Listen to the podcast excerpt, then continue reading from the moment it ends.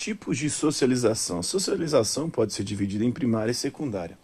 A socialização primária ocorre logo nos primeiros anos de vida e o principal agente socializador nessa etapa é a família. Com os cuidados e educação proporcionados pela família, as crianças aprendem a lidar com limites e desenvolver sua identidade pessoal, aquilo que as torna diferentes das outras crianças. Já a socialização secundária é um processo que continua ao longo da vida. Ele se inicia na escola, em que professores, colegas e amigos são os principais agentes socializadores e continua no ambiente de trabalho.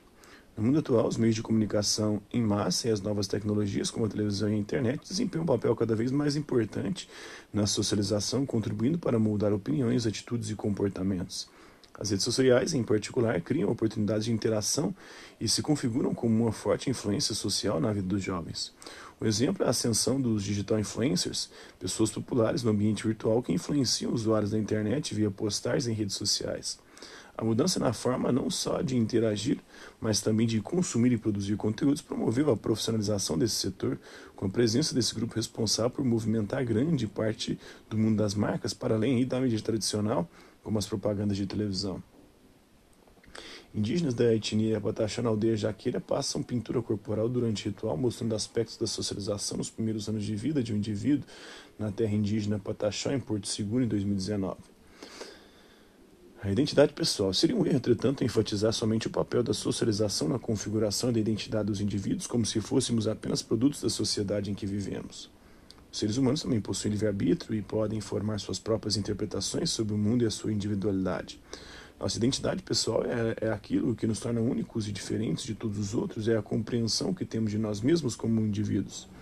Claro que a formação da identidade pessoal também é um processo social, pois a maneira como os outros nos veem e as expectativas que depositam em nós podem afetar a maneira como nós próprios nos vemos.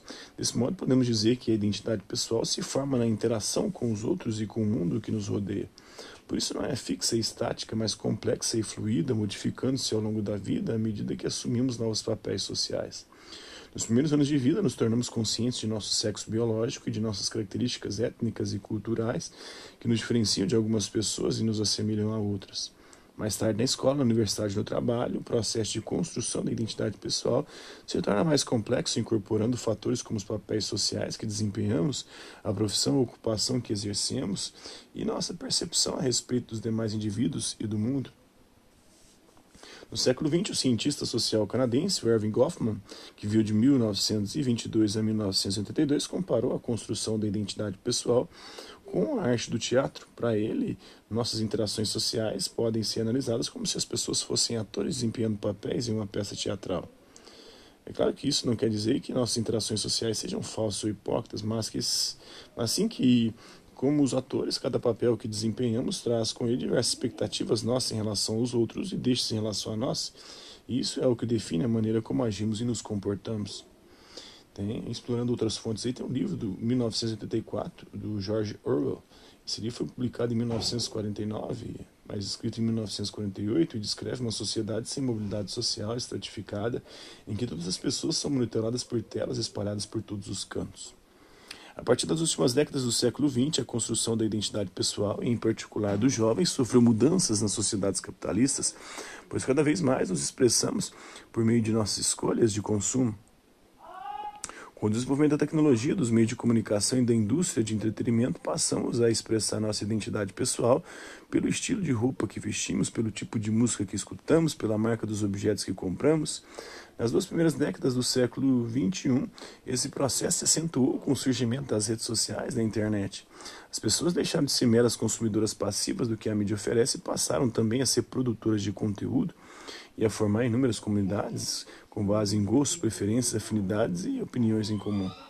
As interações nas redes sociais passaram a fazer parte da maneira como construímos nossa identidade pessoal por meio dos conteúdos que difundimos e consumimos nas redes sociais, fotografias, vídeos, textos, notícias, reflexões, críticas, histórias. Contribuímos para moldar nossa identidade pessoal em relação à coletividade e definimos o nosso papel na sociedade. É, manifestação contra o aumento da tarifa de ônibus na cidade do Rio de Janeiro em junho de 2013, nas jornadas de junho. O texto na faixa traz é, o seguinte, né? Somos a rede social. A faixa faz referência aos movimentos sociais que, organizados com o uso da internet e das redes sociais, conseguiram, à época, dialogar virtualmente e organizar manifestações é, no Rio, em São Paulo e em outras cidades do Brasil. É, tem também é, a imagem de uma digital influencer que produz uma série de vídeos sobre como fazer maquiagem para as pessoas que tinham de usar máscaras no período da pandemia de Covid-19 ocorrida em 2020. É, fotografia de 17 de março de 2020, né? Você pensa no seu papel ao usar e compartilhar conteúdos nas redes sociais? Você percebeu que a sua atuação pode ser importante? Ao interagir com o conteúdo, você deixa rastros no ambiente digital. Além disso, ao curtir ou compartilhar um post, você está endossando aquele determinado conteúdo. É como se você assinasse embaixo.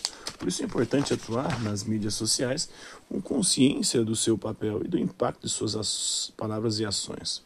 Está na obra Educação Midiática, Educa Mídia aí, né? Você já refletiu sobre os rastros que deixa no ambiente digital?